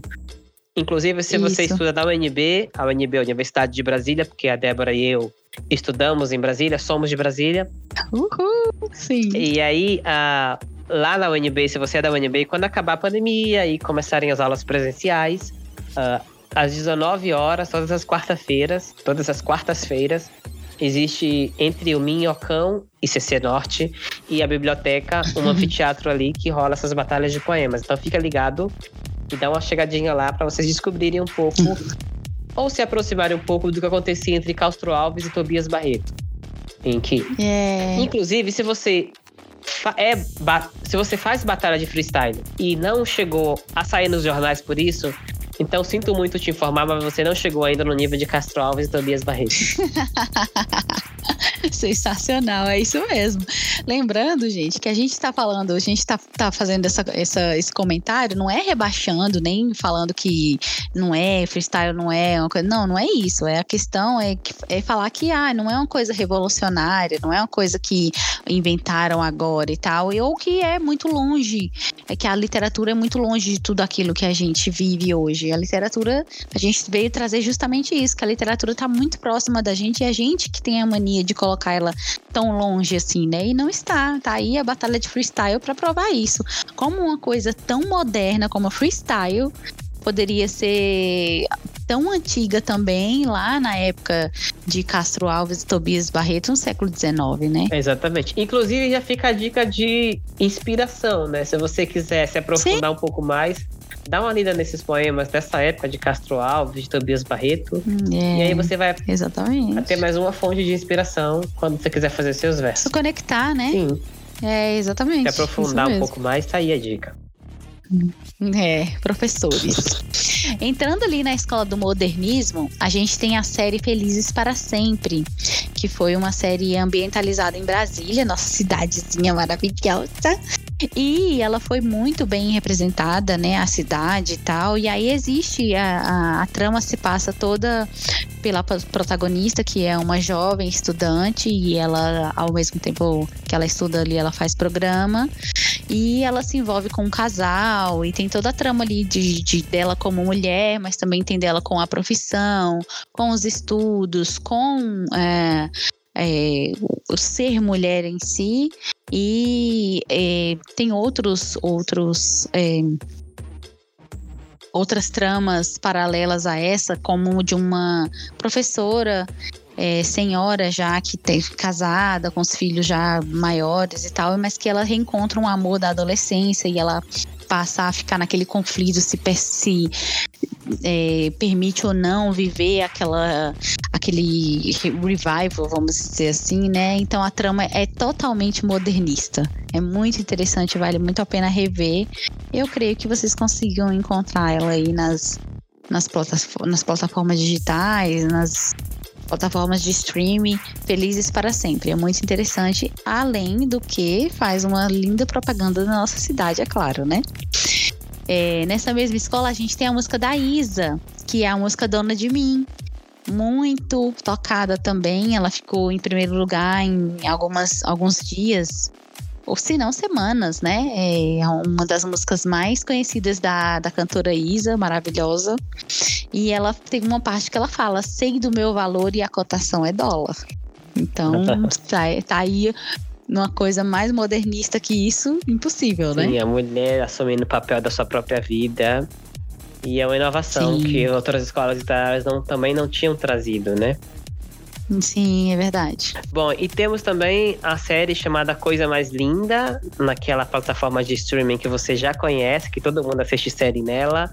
Mas eu não vou falar ela aqui porque ela não transferiu dinheiro para nossa conta para fazer propaganda. né?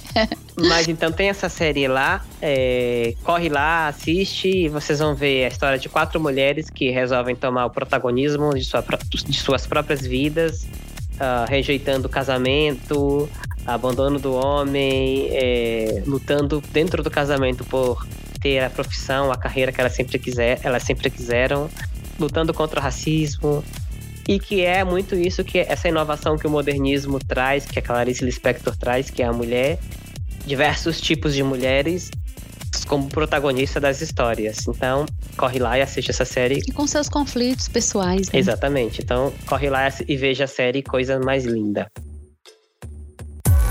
Chega aí. Chega aí. Chega aí. Chega. E agora, nesse bloco, a gente traz um convidado especial para falar mais sobre essa questão do, por exemplo, agora com o nosso tema, conquista, como chegar no crush e tal. E aí, essa pessoa que tem uma vivência melhor, assim, melhor do que eu, pelo menos, saber como chegar ao crush nos dias de hoje, como abordar, como desenrolar a coisa toda, a gente trouxe esse convidado especial que vai falar pra gente como é que ele se como é que a coisa rola e como é que ele se vira nessas situações. No meu caso, tudo depende do momento, da situação, é, da oportunidade que eu tenho. Eu tento aproveitar oportunidades, entendeu? É, existem lugares também específicos que eu acho de formas diferentes para conseguir chegar para conversar com uma menina ou dar em cima dela. Eu gosto muito de trabalhar com olhar inicialmente. Se eu estou interessado numa pessoa, eu tento fixar o olhar nessa pessoa, entendeu? No momento nenhum é, eu já chego chegando e falando com ela. É, é muito difícil. Do nada bum, chegar e falar. Tem que ter, pelo, tem que ter um, um alguma coisa antes tem que ter um, é, um acontecimento, eu tenho que perceber algum sinal da, da, parte da pessoa, algo assim, entendeu? Ou tem que ter uma conversa prévia. É, existem várias formas, no meu caso, é, de chegar a uma pessoa. Vou dar exemplos para ficar mais fácil. É, como eu disse, em cada lugar é de um jeito. Em cada lugar é de um jeito, porque depende muito da oportunidade, do momento, da situação e tal. Então, por exemplo, se eu tô num show de pagode, eu gosto muito de pagode, né? Curtir um pagodinho e tal. É, se eu tô num show de pagode, A melhor forma para eu chegar em alguém, que mais acontece, tipo, mais de 90% das vezes, é chamar para dançar. Então, pessoalmente, é, eu vou muito nessa de chamar para dançar, conversar ao pé do ouvido, me apresentar, perguntar o nome da pessoa, é, e aí o assunto começa a vir na hora. Em relação a pagode, que já está no show de pagode, então pergunto sobre pagode, sobre se ela curte, se é, gosta da música que está tocando ali no momento, por exemplo, é, entre outras coisas. Começo a perguntar sobre a pessoa, é, mais se ela sempre vai em shows assim. Tento falar sobre o lugar, o momento, o, o que a gente está curtindo ali. Não perguntas muito íntimas sobre a pessoa, porque não. Ah, Aí começa a fazer os elogios mais, mais light. Eu falo, dependendo da pessoa, se a pessoa realmente estiver cheirosa, eu falo que a pessoa tá cheirosa. Que, que se a pessoa dança bem, eu falo que ela dança bem. Se ela tá cantando no meu ouvido, eu falo que ela gosta mesmo de pagode porque ela tá, tá cantando todos os pagodes. Enfim, um exemplo, né? Então assim a gente vai conversando, vai vendo se tem reciprocidade, entendeu? Até que pode ser que role um beijo ou não. Várias, já dancei com várias meninas que não rolou nada, entendeu? E eu, no momento nenhum, desrespeito ninguém, não beijo ninguém sem sem, sem ter liberdade, sem perceber liberdade para isso. Não tento, entendeu? Eu não chego já chegando beijando. Eu tenho que perceber pelo menos uma reciprocidade, um, um, uma querência, vamos dizer assim, mútua, entendeu? Dos dois. Então, em, em shows de pagode, eu dei pagode especificamente, mas pode ser um show de sertanejo também. Um showzinho que seja tocando uma musiquinha ali boa para dançar. A melhor forma para mim é chamar para dançar. Agora, por exemplo, se eu tô em barzinho, se eu tô em barzinho, só eu e um amigo meu, né? Tô em barzinho só eu e um amigo meu, não tem muito essa de levantar para ficar dançando, né?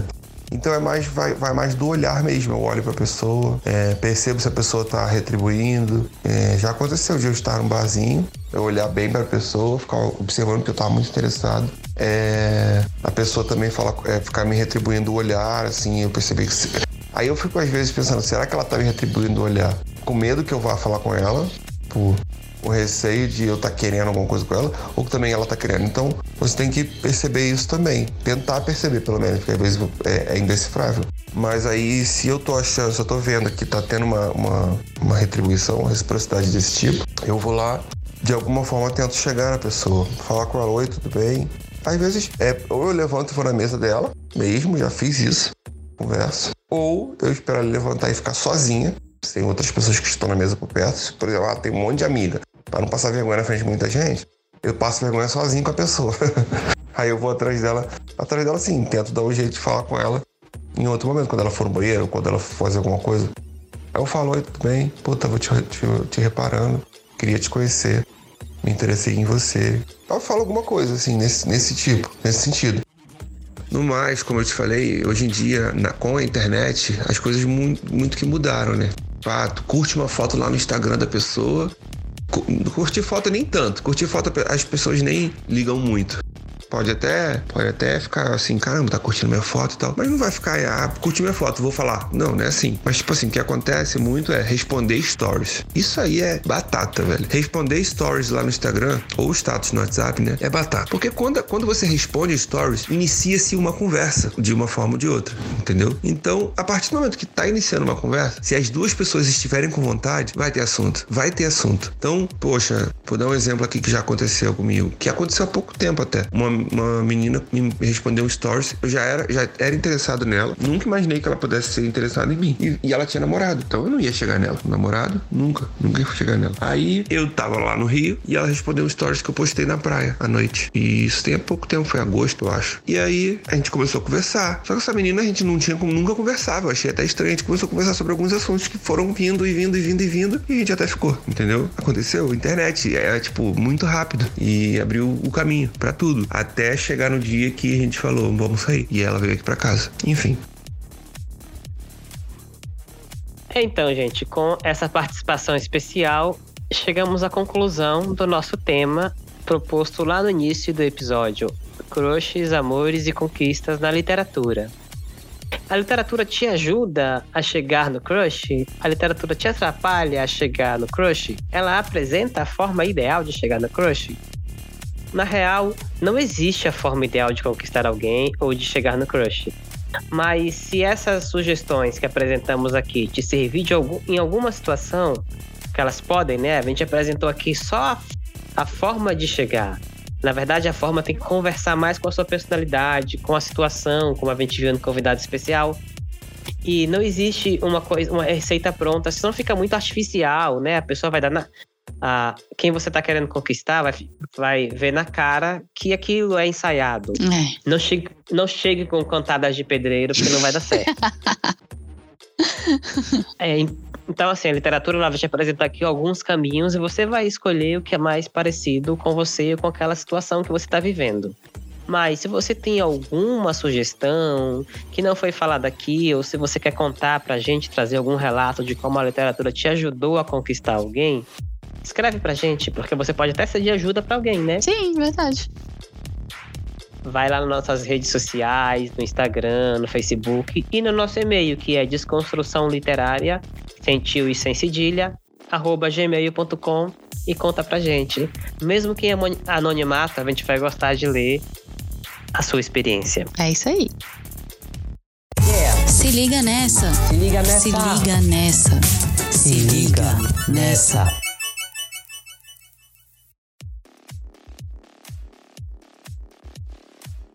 Nesse bloco, a gente dá umas dicas, dá dicas culturais para você se distrair no meio dessa pandemia.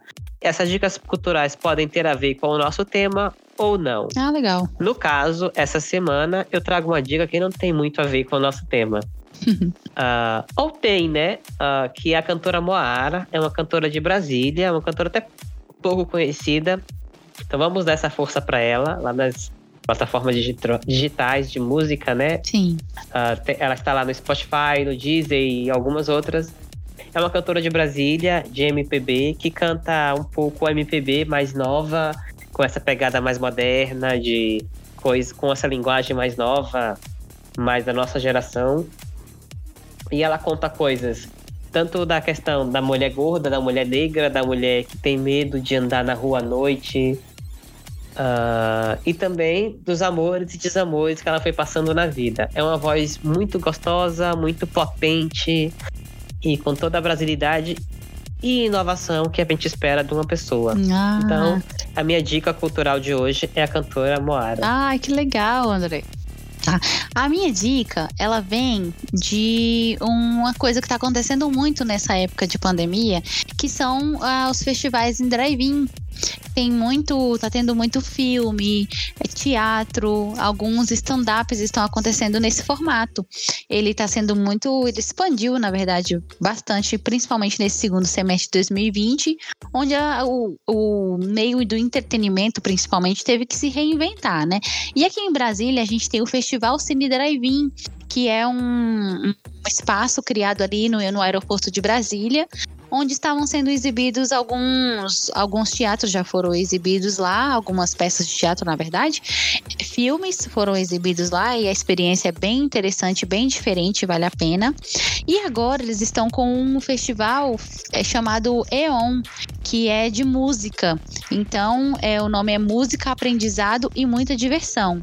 Esse é, festival EON, ele vai ser feito, vai ser realizado pela Orquestra Filarmônica de Brasília e ele vai trazer um espetáculo chamado Pedro e o Leão e o Lobo, perdão, Pedro e o Lobo, voltado para as crianças e vai trazer também é, o Legião Sinfônico, onde vai fazer ali uma homenagem aos 60 anos de Brasília, que foi comemorado esse ano, e aí, na verdade, a gente não pôde comemorar tanto, né, daquela forma que a gente gosta e tal.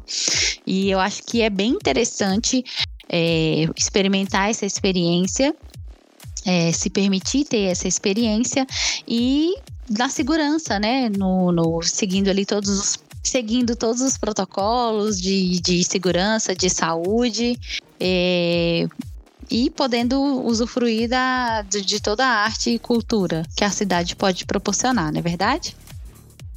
É, exatamente. É importante, muito importante isso que a Débora falou, nesse, nesse tempo de pandemia, a gente apoiar a cultura local da cidade. Exatamente. É, essa, essa classe de artistas, de músicos. Do entretenimento. Essa classe né? que trabalha com cultura. É, do entretenimento é o último setor que vai voltar é. na época de depois da pandemia. Então, eles vão sofrer, estão sofrendo muito com esse impacto. Sim. Então, a gente consumir a cultura local é uma forma de amenizar essa situação. E enfim, está contribuindo para o retorno de todo mundo nessa pandemia. É isso aí. bom, para esse. É, bom, concluindo né, nosso tema, né, esse bloco conclui o nosso episódio de hoje. E a gente queria, nesse episódio de estreia, agradecer a vocês por terem permanecido com a gente até o final do episódio. A gente está gostando muito de realizar esse projeto com vocês. É. É, então, mas para ele ser completo, a gente precisa da participação de vocês. Sim, então- muito importante. Exatamente, porque é uma, é uma coisa que começa aqui e termina aí. Isso. Então, escreve pra gente, é, interaja com a gente pra gente saber, é, para ter um termômetro de como estão indo as coisas. Ah, temos também o nosso blog, que é um, uma ferramenta de. um- Uma ferramenta que complementa tudo que a gente falou aqui. Isso, para que vocês possam ter uma. Sim, para a gente possa ter uma visualização melhor das coisas que estão acontecendo. E também as nossas redes sociais, que é o nosso canal de comunicação, que a gente se liga a vocês, né? Que a gente se conecta. Ui, delícia. Com vocês, a gente tá pertinho de vocês ali nas redes sociais. Isso, Instagram, Então escreve pra gente no Instagram, Facebook, e-mail, logo, ass- logo YouTube. E assina a gente nas plataformas. É, e o mais Exatamente. importante, na verdade, né? Esse, esse, esse projeto, vamos dizer assim, ele é feito para as plataformas de streaming, né? Exatamente. Então assina a gente lá para que a gente cada vez tenha mais seguidores e cresça e continue esse projeto É viável. isso aí. Deezer, Spotify e afins. E todos. É, Débora, quer deixar o seu Quero contato? sim. Quem quiser entrar comigo, pessoalmente comigo, pode entrar ali através, eh, entrar em contato através do meu Instagram, Instagram que é o arroba sou eu a Débora. E aí você pode mandar uma DM, pode fazer um comentário ali, que eu vou com certeza colocar uma postagem falando sobre desconstrução literária. E aí você pode falar diretamente comigo. Exatamente. Já me, não me sigam nas redes sociais, eu não vou deixar nenhum contato aqui, porque eu sou eu sou uma péssima pessoa nas redes sociais, eu demoro de visualizar, eu demoro de responder, e quando eu respondo. Então não me segue, não.